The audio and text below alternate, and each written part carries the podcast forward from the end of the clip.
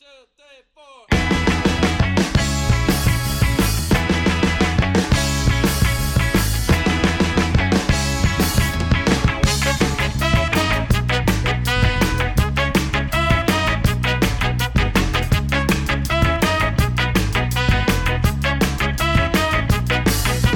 es lo que es banda? Bienvenidos una vez más a su podcast, Tu Playbook. Eh, yo estoy aquí refrescándome con una buena pinta, hoy sí me preparé. Eh, entiendo que Camilo también, lastimosamente Juanjo se quedó mucho esta vuelta, entiendo lo que siente Juanjo. Pero bueno, eh, ¿cómo están chicos? Estamos acá una vez más y ¿cómo va la vaina? Ya, bueno, aquí un poco triste, bro. dos de las cinco Power Five Conferences de College Football acaba de posponer su temporada y bueno, esta vaina hace como un domino effect y así que es cuestión de tiempo para que se cancele del todo este año. Cagadota. Eh, sí, esta vaina es lo peor, pero bueno. Eh, ¿Qué tú me tienes por ahí, Camilo? Ofi, no, yo también obviamente estoy triste por la noticia, eh, pero digo, al final del día yo creo que vale verga y todo, pues, pero creo que es lo mejor. Al final, si no estaban listos para, o sea, si no se prepararon bien para afrontar esta situación, eh, yo pienso que hace todo el sentido del mundo. Recordemos que igual los jugadores de college no son profesionales, no les pagan, incluso no tienen, digamos, como una especie de sindicato, como sí tiene la NFL, con su asociación de jugadores y digamos que, que eso dificultaba mucho, pues dificultaba que los jugadores pudieran exigir alguna especie de, protocolo, de uniformidad de, de, cómo manejar esta situación en todas las escuelas y realmente se prestaba para muchos relajos y incluso se podía, se podía tornar feo. Así que yo pienso que al final tomaron la decisión correcta, me duele. Eh, lo que sí es cierto es que hasta el, hasta el momento de que estamos grabando, la SEC, eh, el Big 12 y la ACC no han dicho nada al respecto, o sea, todavía no, no han cancelado ellos su, su, su temporada, así que a lo mejor hay algo de, esperanza, pues, pero esperemos que, que, lo sepan manejar, pues si sí van a jugar, que, que hagan las cosas bien. Incluso yo vi que el SEC eh, redujo su calendario, así que pienso que, a lo mejor están tomando las, medidas necesarias, esperemos, no me quiero quedar sin college fútbol esta temporada, así que, que ojalá y no, pues. Sí, bueno, yo también pienso que va a ser un efecto dominó, como dijo Juanjo, y que todos van a terminar cediendo, pero bueno, este, amanecerá y veremos, ¿no? Como solemos decir. Pero bueno, ya entrando un poquito más en detalle de lo que tenemos para hoy, eh, vamos a estar analizando la división norte de la NFC, eh, no sin antes recordarles que nos sigan en las redes sociales, Twitter, Instagram, Facebook, arroba tu playbook. Y pues sin más preámbulos, vamos a lo que vinimos. Arrancamos con la NFC North y con el campeón de la temporada pasada de esta división, eh, que fue mi querido equipo, mis queridos Green Bay Packers. Terminaron con un récord de 13-3.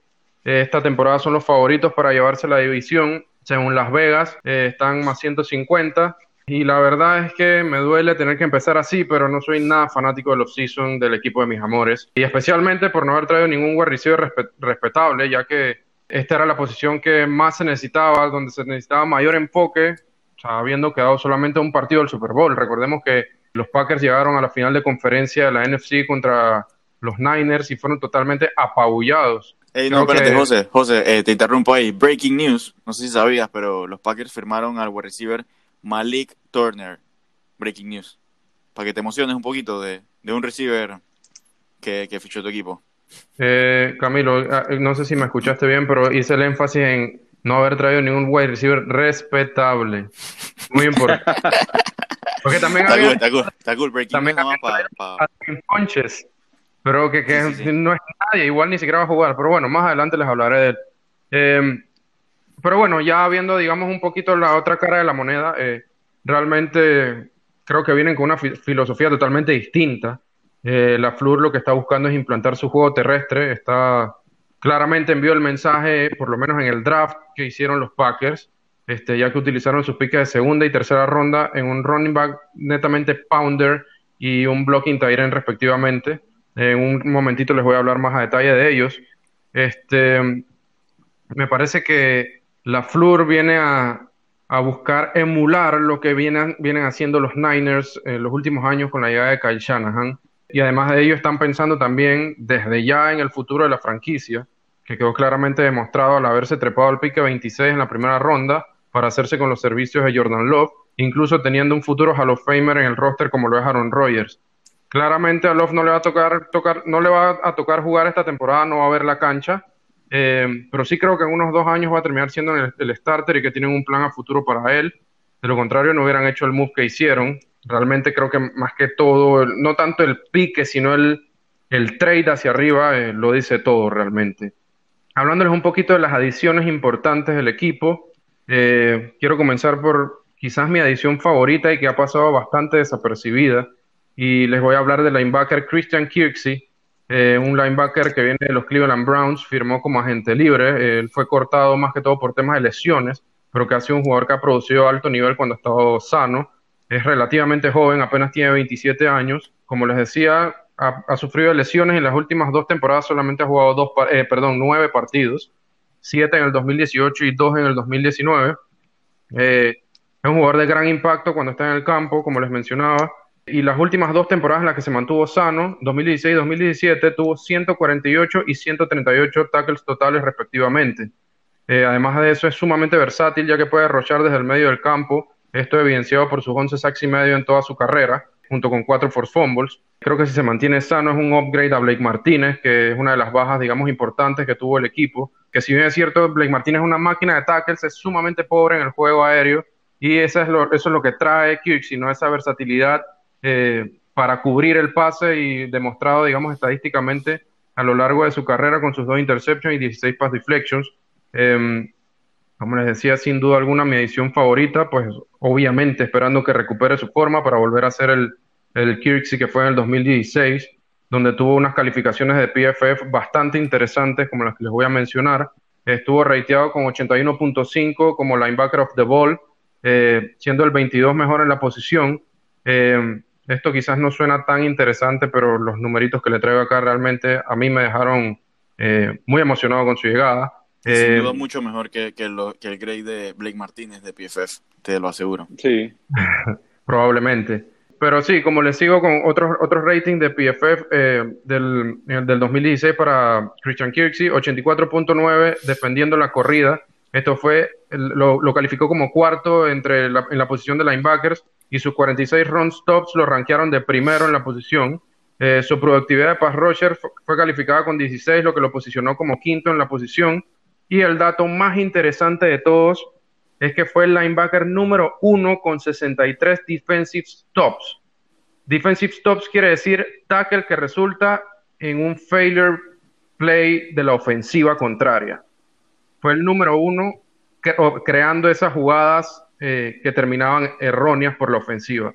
Así que realmente interesante, creo que Christian Kirksey, si recupera su forma, si se mantiene sano, puede ser el gran la pieza diferencial esta temporada para la defensa de los Packers. Eh, también trajeron al receiver Devin Fonches, que ya hablábamos de él, pero que optó por no jugar esta temporada por la situación de COVID, así que ni siquiera les mencionaré nada de él. Trajeron a Rick Warner, right tackle, que viene del rival divisional los Lions, va para que reemplace la dura baja de Brian Bulaga. Eh, si bien es cierto, no está al nivel del ya mencionado Bulaga, es más que capaz de hacer un trabajo y ganarse la titular. De hecho, lo trajeron para que sea el titular. Eh, otra edición importante, su pique de segunda ronda en el draft, el running back AJ Dillon, que viene de Boston College. Este man es un tanque, man. Mide 6 pies y pesa 247 libras. Es enorme. Es, casi, como, es casi como Derrick Henry. Eh, sí, es como un Derrick Henry, totalmente. El man es fucking gigante, weón. Y creo que con este pique. La, la, influencia de, la Flor, pues que, que, uno extrañará a su exjugador, Derrick Henry. Sí, exacto, que era, era, el offensive coordinator de, de, los Titans en su momento. Y creo que con este pique está más que claro el mensaje de los Packers y de la Flor de que vienen a correr la bola una y otra vez para así entonces abrir el juego aéreo para Aaron Rodgers. Eh, AJ Dillon creo que tiene un gran potencial, eh, habiendo superado las mil yardas en sus, y los 10 TDs en sus tres temporadas en Boston College. Eh, realmente no ofrecen nada en el juego aéreo, por lo que será un tremendo complemento para Aaron Jones. Este, y sí, como bien mencionas, eh, este man es un, Derrick Henry, lo que tenía la Flor en, en Tennessee. Otra adición importante para los Packers es Josiah de Guara, o no sé bien cómo se pronuncia, pero es el Tyren de tercera ronda que viene de la Universidad de Cincinnati. Eh, puede jugar tanto de H-back como de fullback. Eh, es bastante pequeño para ser Tyren, mide 6, 6, pies 2 pulgadas, pesa 238 libras, pero aún así es un gran bloqueador. eh, anotó 12 TDs en su carrera en Cincinnati, este, pero realmente su fuerte es el blocking game, el bloqueo. Eh, y este creo que es otro, otro mensaje clarísimo de que vienen a correr la bola los Packers. Sí, ibas a decir, Camilo? no, que, realmente va, va a ejercer, digamos, ese, ese rol de fullback que es, casi que... Vital, vital. Sí, que, que es vital pues para la ofensiva de, por lo menos como la de Shanahan, pues. Sí, correcto, vital. O sea, sabemos lo que la, importancia de Kyle en, la ofensiva de Shanahan, ¿no?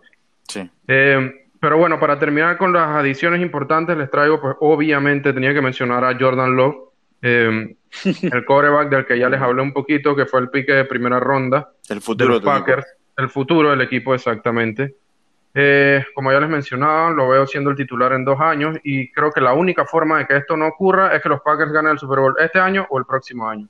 De, lo contrario, Jordan Love va a ser el starter en el 2022.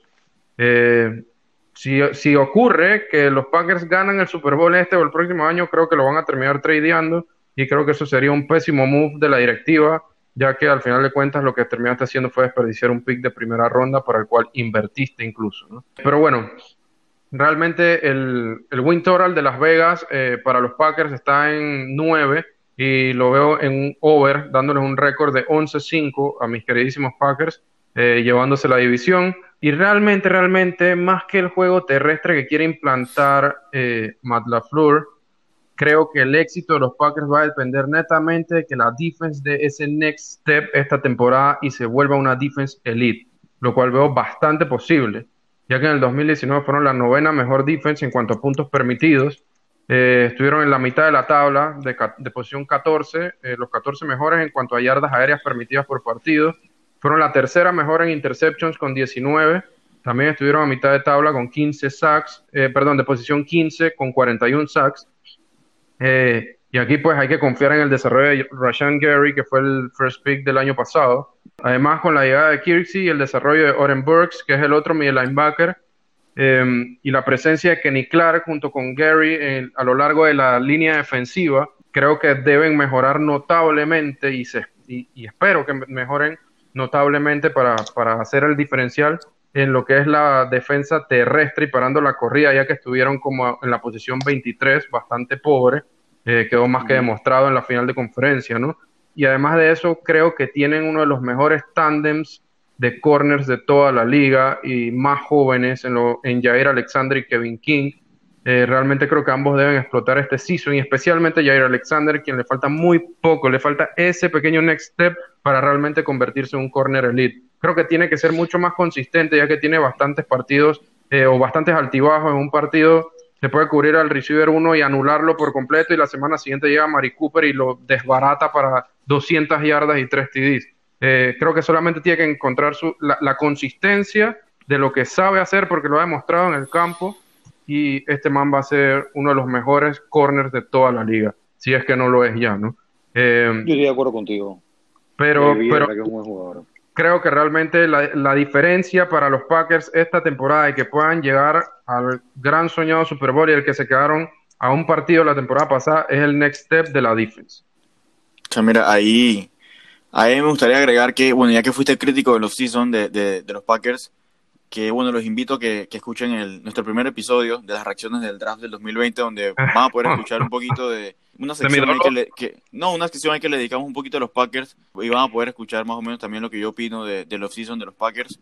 Pero nada, pues les le dejo ahí e, ese comercial. Y lo otro que me sorprende un poquito es que no haya sido más crítico de la temporada pasada de los Packers, que si bien es cierto quedaron 13-3, realmente no se vieron como un equipo que convenciera mucho y eso se vio reflejado en la paliza que le dieron los 49ers en, el, la final de conferencia. Y que, bueno, incluso también destacar que, que gran parte de ese récord, digamos que también tuvo que ver con que quedaron con récord de nueve victorias y una derrota en juegos decididos por un, por un solo score, que digamos que es una de estas estadísticas que realmente fluctúa bastante año contra año y que eso quizás puede venirles eh, como un balde de agua para el próximo año, pero nada, pues nada más quería agregar ese, esa pequeña opinión. Bueno, Camilo. A-Rod puede cargar la offense ¿Qué, este año. ¿Qué cosa? Camilo, A-Rod puede cargar esa offense. De que puede, puede. O sea, digamos que se ha notado que está en declive en los últimos años, pero pienso que igual A-Rod todavía sigue siendo uno de los top 7, top 8 corebacks de la liga y, y, pudiera hacerlo, pero yo no sé si, si la ofensiva de la Flor le va a permitir hacerlo. No sé si así es como él quiere jugar, pero pienso que sí tiene una defensa decente para no tener que estarse cargando el equipo al hombro. Solo nada, pues yo realmente fui bien escéptico la temporada pasada de, de los Packers y como hemos mencionado, realmente el off no fue tan bueno. Así que digamos que tampoco, o sea, no, no estoy comprando del todo eh, que son contenders en la NFC. Bueno, Camilo, lo, que te puedo decir es que pasado pisado, por eso ni, no quise ni pisar el año pasado. Venimos serios este 2020, aunque bueno, ni, tan serio con ese off-season, pero bueno. Eh, optimismo ante todo, está cool. Sí, optimismo ante todo. Eh, ya dejando un poquito de lado los Packers, este, vamos a hablar de los Vikings, quienes terminaron en segunda posición en esta división la temporada pasada, así que cuéntenos, chicos. Eh, bueno, Las Vegas lo tiene como nueve wins. Eh, tienen un calendario, creo que eh, no tan difícil, pero tampoco tan fácil. Juegan contra el South, contra el NFC South y el AFC South. El biggest question para mí, de parte de los Vikings, que vamos a ver qué pasa este 2020, es si la defense podría ser, seguir siendo dominante, ¿no? Eh, fueron top 5 el año pasado. Eso sí, perdieron a Trey Waynes, perdieron a Everton Griffin, perdieron a Limbal Joseph, perdieron a su Nickel, Mackenzie Alexander, básicamente perdieron a tres starters. La defense, la defense de los Vikings sigue siendo top 5 año tras año, ya, o sea, ¿hasta cuándo? No paran. No, estoy de acuerdo. no, pero si la, están como rebuilding este año. escuchen, exacto, el problema es que Michael Pierce lo ficharon este año para reemplazar a Limbal Joseph. Y no va para la cancha. Y, va a ser, y, no va a jugar. Eh, en eso es una baja grande. Además de que tiene un, un, core demasiado joven de corners, Mike Hughes, que en su tercer año va a startear, junto al rookie, al first rounder que acaban de picar a Jeff Gladney en, en, el draft del 2020. Ah, Manso Corner, el de TCU. Manso Corner. Es buen corner, ¿ah? El problema es que en es un top situation, ¿me entiendes? Ya que, claro, es rookie. Ya que difícil. es un rookie, man. La pandemia. Y, la pandemia, claro. Vamos a ver cómo, vamos a ver cómo, pero es un buen, cómo le va a season, pero ese es el, es, digo, pero ese es el, el, el question, ¿no? Sí, sí, claro. cómo va, cómo va a resurgir después de tantas bajas de, por el lado de la offense, la offensive line. Todos sabemos que eso ha sido un problema de los Vikings durante yo no sé cuántos años, man. Eh, no dan, o sea, no dan con ningún offensive line. Eh, no ha sido el strength de ellos en mucho tiempo. Además de que perdieron a Stephon Dix. Eso sí, picaron a Justin Jefferson mucho más barato y el retorno puede ser mucho mejor, ¿me entienden? Así que yo pienso que no lo van a extrañar tanto eh, como mucha gente piensa. Creo que Justin Jefferson es un gran receiver. El que se acuerda de él en el Championship contra, eh, contra eh, ¿cómo se llama? Contra Clemson, que tuvo un gran juego. Sí, y que en verdad para muchos de los expertos y los scouts era sin duda el cuarto mejor receiver en, este, en, esta clase detrás del top 3. Así que realmente mantiene talento en esta, en esta superclase, digamos, histórica de, Generacional, de, buenos receivers. De verdad que sí. Y, moría, porque fuera los Packers. Y ahora que lo pienso también, ahora un poquito, eh, para echar para atrás y hablar un poquito más de la defensa, eh, estos corners ya tienen que ir a jugar contra el South. Tienen que jugar contra el Messi South, que tienen a recibir como Mike Evans, Godwin, Julio, Julio Michael Calvin Ridley, Michael, DJ Moore, ¿me entiendes? O sea, eh, yo creo que los Vikings la van a tener, la van a pasar un poquito difícil al final del season, que es cuando tienen que como que enfrentarse a ellos, de, vienen los Falcons, después los Panthers, eh, eh, Tampa Bay, New Orleans y así, ¿no? Entonces, el final de, su calendario es un poco difícil, como lo veo. Pienso que de los wins, de los nueve wins que Las Vegas tiene, creo que van a pasarlo, va a ser over eh, creo que van a pelear por ese Division Title. Eh, no me sorprendería que lo ganen tampoco. Creo que tienen una offense mucho más completa que Green Bay. Digo, Eiro de Heiro, obviamente, pero creo que Minnesota puede pelearla eh, con un récord de 11-5. pero sí, me parece que los Vikings tienen un buen chance este año. No sé, ¿ustedes qué piensan, Camilo? Sí, digo, realmente no, no opino mucho. A mí solamente me genera algo de dudas la defense es verdad, realmente hay muchas incertidumbres, hay bastante question marks. Eh, digamos, con este cambio tan drástico que están haciendo en la defense, en muchas posiciones, eh, esto realmente puede afectar incluso en esta temporada con el tema de que no hubo, básicamente no hubo nada de, de buena actividad en el off-season. Exacto, sí. Y pienso que eso les puede pasar factura. Pienso que va a favorecer más a, estos equipos que sí tienen más continuidad. Y entonces me preocupa porque no veo a la offense. Ciertamente tiene buenos jugadores, pues, muy buenos jugadores, pues, como Alvin Cook y Adam Thielen y también Justin Jefferson, que, mencionaste. Pero por eso, pero me parece que tiene buenos jugadores, pero tampoco sé si tienen ese talento suficiente para cargar a la defensa en caso tal no venga con todo, pues como siempre ha venido pues en años anteriores. Eh, entonces eso, es lo, que me preocupa, especialmente por la, por la línea ofensiva, pues al final, o sea, pregunta a los Browns, una línea ofensiva te puede desbaratar por completo toda tu offense, así que ahí yo tengo algo de dudas, pero igual digo, mm, se pueden sorprender, no, no veo tampoco por qué no, no puedan ganar la, la división.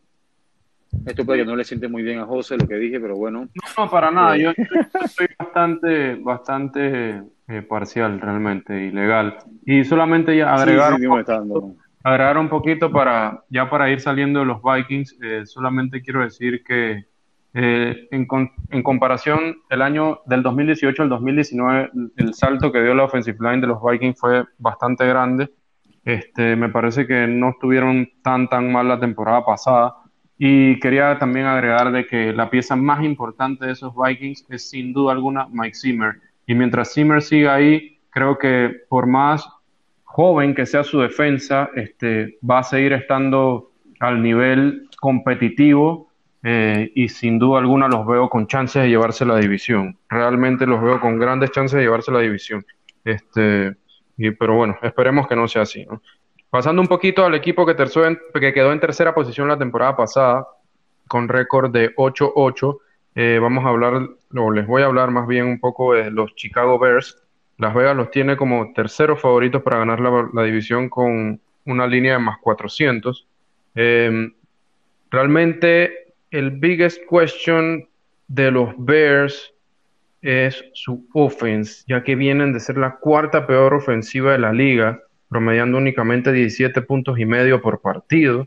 Solamente anotaron 30 TDs ofensivos en todo el season. O sea, algo realmente pobre, sobre todo con un coach de la calidad o que se esperaba de la calidad como Matt Nagy, ¿no? Que viene de la escuela Andy Reid y con ofensivas realmente eh, potentes. Eh, Dinámicas. Sí, sí, totalmente. Y, y no, y, dejó mucho que desear realmente. Fue, fue un a me reír el año pasado, Matt totalmente, totalmente. O sea, quería, disculpen la expresión, pero de sus dos forzar a que Trubisky fuera quien cargara el equipo y no le daban la bola a Montgomery, se lo pedían, le pedían que, empezara a utilizar el juego terrestre. creo que fue como a la quinta semana que empezó a hacerlo, tampoco dio resultados.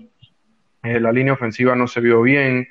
Em, creo que definitivamente el, talón de Aquiles es la, en, la en la ofensiva, es la posición de QB.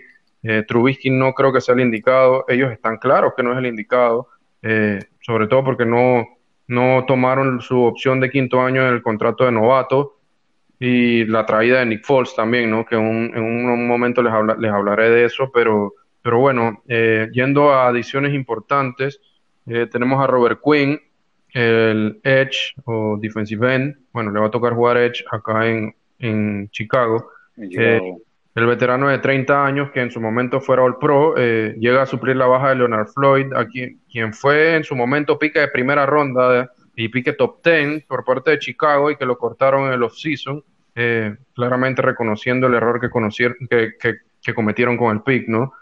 Robert Quinn trae a la mesa 11 sacks y medio de la temporada pasada en solamente 14 partidos y que pareciera haber recuperado su forma, este, pero realmente creo que la traída de Robert Quinn es una ruleta rusa, no, sabemos qué vaya a traer porque viene de muchos altibajos, o sea, de, cero al pro pasó a tener una, una, temporada bastante mediocre con ocho sacks y medio, de ahí se fue a Miami donde tuvo seis sacks y medio, Ahí ahora saltó a, Dallas, donde estuvo suspendido los primeros partidos y solamente en 14 juegos se saca 11 sacks y medio de la manga. O sea, no sabemos realmente qué es lo que están trayendo con, qué es lo que trae Robert Quinn, pero bueno, definitivamente están esperando que venga en la forma que estuvo la temporada pasada, ¿no? Eh, Nick Foles también llega, el quarterback, eh, vía trade desde los Jacksonville Jaguars. ellos dieron un pick condicional de cuarta ronda y viene a hacerle la pelea a Trubisky por la titular. realmente yo creo que Nick Foles se va a llevar la titular. no soy nada fanático de Nick Foles, realmente me parece que su puesto en esta liga es de QB backup y no más que eso, creo que más que el, Sí, sí, fue su, su, su Super Bowl run fue más que todo porque por el momentum que tenía el equipo, la fuerza que tenía el equipo. Carson Wentz era para casi que el, era para era el MVP en esa temporada. O sea, el, realmente ese locker room estaba, estaba para ganar y, y, y evidenciado está en que ganaron, ¿no? Pero no creo que haya sido por, el talento de Nick Foles. O sea, Nick Foles hoy puede llegar y tirarte un partidazo de 400 yardas y 3 TDs y la semana que, siguiente no te tiran ni 150 yardas, 3 INTs y 0 TDs. O sea, es un man demasiado inconsistente. Lo cierto es que, que se encendió cuando le tocó y realmente se tiró puros partidazos. No, no tampoco creo que sea un, buen QB, pero... Creo que con excepción del primero en playoffs. El primer juego creo que no fue bueno. Casualmente, si mal no recuerdo, fue contra los Bears que ganaron de a vaina por un field goal que fallaron no los tiró la bola. Creo que casi no tiró la bola ese juego.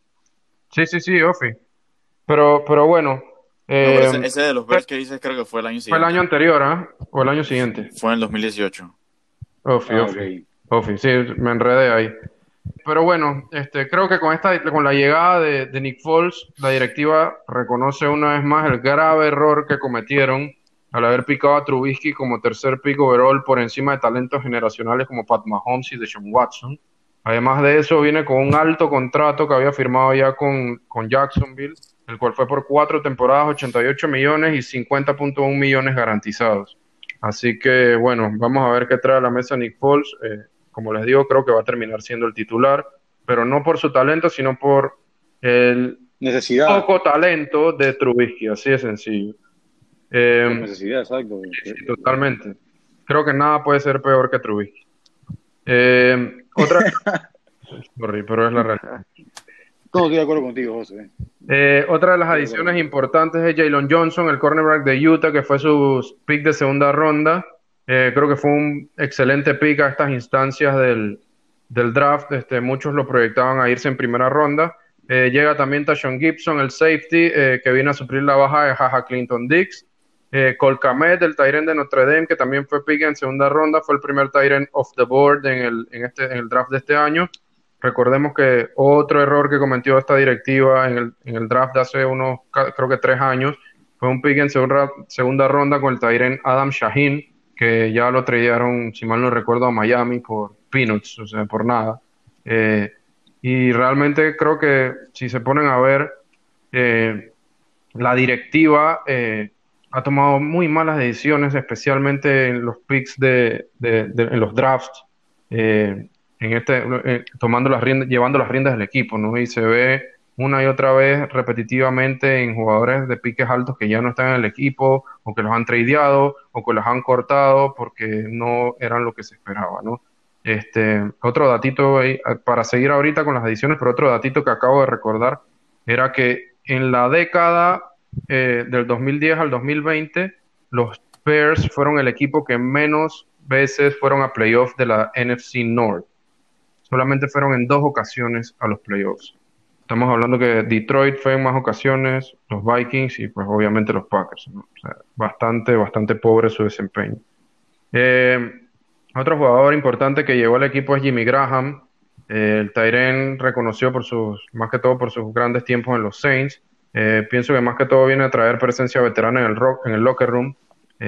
no creo que vaya a tener mucho impacto en el, campo, en los partidos. Este, Realmente ya no es el mismo de antes, pero sí creo que puede ser un gran mentor para Colcamet. Eh, trajeron también al offensive, offensive lineman eh, Jermaine Ifedi, eh, quien llega a suplir la baja de Kailon, quien, como ya sabemos, se retiró. Eh, excelente offensive guard, eh, Kailon. Ifedi siempre jugó right tackle con los Seahawks, pero también puede ejercer la función de guard, como les menciono, es lo que viene a hacer en Chicago. Y creo que las, las adiciones más importantes que hizo Chicago para esta temporada no son de jugadores, sino de Offensive Coordinator y QB Coach en Bill Lazor y John DeFilippo respectivamente. Eh, John DeFilippo eh, era QB Coach de Nick Foles en los Eagles que quedaron campeones, eh, así que va a trabajar con un jugador que ya conoce y bueno, tienen, están esperanzados en que específicamente estas dos adiciones en la comitiva de entrenadores vaya a cambiarle la cara a la ofensiva, ¿no? Junto con lo que tiene Matt eh, bajo la manga. Vamos a ver qué trae. El win total de Las Vegas para los Bears está en 8 partidos. Eh, yo lo tengo en under con un récord de 7-9 a los Bears y los veo quedando nuevamente terceros en la división. Yo creo que los Bears son uno de los equipos con el rango de outcomes más grande de toda la liga. Yo los puedo ver fácilmente ganando 5 o 6 juegos eh, si siguen por el mismo camino del año pasado, pero también pudiera verlos ganando 10 o 11 juegos si la competencia de QBs les da buenos resultados y, y bueno, si Nagy también se saca el dedo como play caller y si la defense vuelve a estar cerca de, ese nivel que demostraron en el 2018 cuando fueron dominantes. Así que, nada, pues pienso, pienso que, que, al final no, no sabemos bien cómo vienen y, va a tocar esperar ver, ver, ver qué tal. Amanecerá y veremos, una vez más, el dicho. Pero bueno, sí, eh, avanzando con ya con el último equipo de esta división, tenemos los Lions, que terminaron la temporada pasada de últimos en la división con un récord de, tres victorias, 12 derrotas y un empate. Yo tengo que admitir que me sorprendí bastante cuando vi que los Lions solo ganaron tres juegos el season pasado. Digo que me sorprendió porque ciertamente los Lions no eran un equipazo, ni mucho menos, pero recuerdo que a principios del season pasado fueron sumamente competitivos. Incluso luego de los primeros cuatro juegos de la temporada, solo habían perdido un juego y había sido contra los Chiefs y que fue bastante peleado hasta el final. Lo cierto es que realmente no todo era color de rosas, ya que el primer juego eh, que empataron fue contra los Cardinals, que sabemos que a principios del season pasado fueron, fueron un desastre básicamente. Así que bueno, ahí no, no están tan, tan bien, pues, pero realmente una de las cosas que más les afectó eh, a los Lions fue su récord en juegos decididos por un score, donde tuvieron apenas tres victorias y ocho derrotas. Y bueno, realmente como mencioné hace un rato con los Packers, esta es una estadística que realmente fluctúa bastante año tras año. Eh, por ejemplo, como el caso de los Chargers de hace dos años, que ganaron muchísimos de estos juegos y parecieran contenders en el AFC, y el año pasado se les volteó la tortilla y fueron quizá el peor equipo de la AFC detrás de los Dolphins, al menos en, en términos de, victorias y derrotas. Por otro lado, eh, otra razón de optimismo para, para los Lions fue el temporadón que se estaba tirando Stafford hasta que se lesionó justo a, la mitad, a la mitad de temporada y que, bueno, eventualmente hizo que se perdiera el resto de la misma. Y bueno, ya después de ahí quedaron con Jeff Driscoll y, David Blau, que realmente nunca tuvieron chance de mejorar su récord con esos dos quarterbacks. Sí, sí, horrible. eh, Stafford, por su parte, en sus primeros ocho juegos, el man llevaba un pace para alcanzar casi las 5.000 yardas, casi 40 TDs y apenas 10 interceptions. Estaba abusando. Sí, sí, estaba abusando. Y este año, bueno, en teoría debería tener un buen season. Recordemos que hasta esa, hasta esa lesión que tuvo, eh, Stafford tenía 136 starts consecutivos. O sea que realmente el man es bien durable y, no debería perderse juego esta temporada. Además, bueno, tiene una muy buena dupla de receivers en, en Kenny y que la rompió el año pasado, y Marvin, Marvin Jones, que a mi juicio es, uno de los, de los, receivers más underrated de, de la liga. Además es buenísimo en el red zone, es una máquina de TDs. Además también tiene a, a Mendola, quien junto a T.J. Hawkinson, que bueno, ya viene en su segundo año, pienso que pudieran ser targets muy seguros ahí en, la mitad del campo. Adicionalmente invirtieron un pick de segunda ronda en el running back de, Georgia, de Andrew Swift, quien más sin duda es buenísimo y que para muchos, incluyéndome, era el mejor running back de esta clase, por encima de, talentazos como J.K. Dobbins de Ohio State y Edwards Heller de, de, LSU. Pienso que no solo van a tener un super one-two punch junto con Kevin Johnson, que también fue un pick de segunda hace, hace dos años, sino que también Swift les sirve como un buen seguro en caso tal de que Johnson vuelva a lesionarse este año y que seguro sí, que seguro Swift va a poder cargar con todo el peso del backfield como, como un three down back. Eh, quizás la única unidad que me genera algo de dudas en esta offense, que sin duda promete ser explosiva, es, es definitivamente la línea. Esta línea realmente fue bastante decente el año pasado. Eh, realmente PFF la ranqueó como la número 11 al final de la temporada pasada y que realmente tienen buenas piezas como el left tackle Taylor Decker y el center Frank Ragnow que picaron hace un par de años en primera ronda y que bueno, Frank Ragnow para PFF fue el sexto mejor center de la liga. Sin embargo, en free, en free, agency perdieron al, al guard Graham Glasgow, que, que, se fue a Denver y que el año pasado fue el décimo mejor guard de la liga según PFF. Pero bueno, lo cierto es que invirtieron picks de tercera y cuarta ronda en guards que pudieran remediar esta situación si, si todo les sale bien Así que digamos que hasta cierto punto tienen un plan eh, in place. Así que bueno, veamos cómo, cómo viene esa línea. Pasando entonces a lo que es la defense, realmente es aquí donde empiezan los problemas, lo cual es bastante irónico porque a Matt Patricia lo trajeron de los Patriots para que estableciera una defense de esas de temer y hasta ahora luego de dos años se ha quedado bastante corto. El año pasado fueron los séptimos peores en puntos permitidos, segundos peores en yardas totales permitidas, cuartos peores en TDs por aire, fueron los peores en yardas por aire permitidas y para rematar solo forzaron 18 turnovers, lo que los dejó en el bottom 10 de la liga en, ese rubro. Además de eso, digamos que se les fue quizás el mejor jugador que tenía en la defense, Darius Slay, que bueno, ya anteriormente les comentamos que se fue para los Eagles, eh, el segundo equipo de acá mi amigo José, eh, que, sin, duda muy bienvenido allá en los Eagles. Nada, nada, yo solo soy Packer hasta la muerte. Pero bueno, eh, realmente no todos son malas noticias para la defense. Y, y, es que digamos que Patricia en su intento por finalmente convertirse en los Detroit Patriots, eh, en el free agent logró fichar a jugadores de renombre de la defensa de Belichick como Danny Shelton y Jamie Collins, quienes se unen a expatriots como Rashan Melvin, que jugó para Patricia en New England, y a Trey Flowers, que bueno, el año pasado le dieron su billetón después del breakout season que tuvo en New England en el 2018.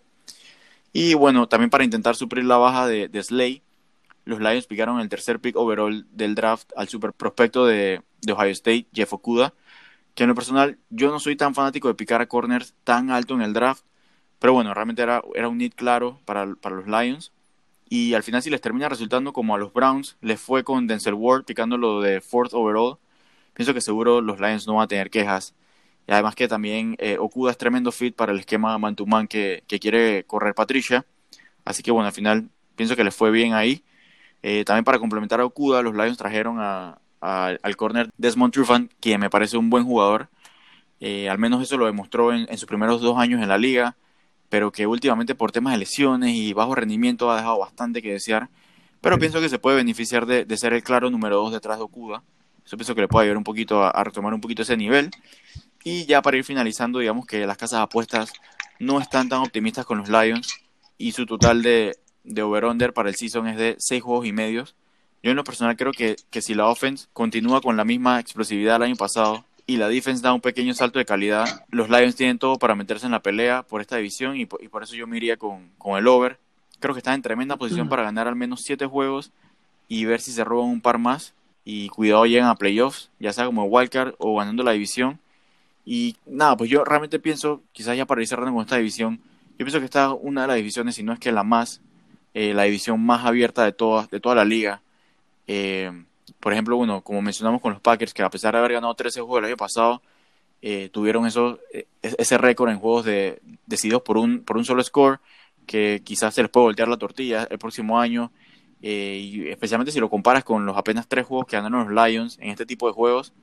Y yo pienso que estos son el tipo de ingredientes que hacen, digamos que esa mezcla perfecta para que un equipo dé ese salto del último al primer lugar de un año a otro. Así que no estoy diciendo que va a ganar la división, pero sí pienso que realmente en esta división a todos los equipos le doy chance de que, de que o, lleguen por wildcard, especialmente tomando en cuenta que este año eh, son siete equipos que pasan a playoff, pero también pienso que cualquiera puede, ganar, puede llevarse la división, así que va a estar interesante ver esta NFC North. Sí, totalmente. Este, me parece muy, muy bueno y muy interesante tu análisis. Este, sin duda alguna que ese tipo de, estadísticas son las que marcan la diferencia de, dar los saltos de último a, campeones adicionales de un año a otro en partidos decididos por un, score. Y nada, la verdad es que lo único que quería agregar era que eh, los Lions el año pasado tuvieron tantas lesiones en offense o en posiciones importantes que tuvieron, si mal no recuerdo, un partido en el que tuvieron que startear con David Blau en QB y con Bo Scarborough de running back. Así que Eso deja, dice mucho definitivamente que deja mucho que desear, ¿no? Pero bueno, eso fue todo por hoy, mi gente. Nos vemos en el próximo capítulo donde estaremos analizando a detalle la AFC North. Recuerden seguirnos en nuestras redes sociales, arroba tu playbook en Twitter, Instagram, Facebook y suscríbanse al podcast si les gustó. Envíenos todos sus comentarios y nos vemos a la próxima. Saludos, mi gente. Mi gente.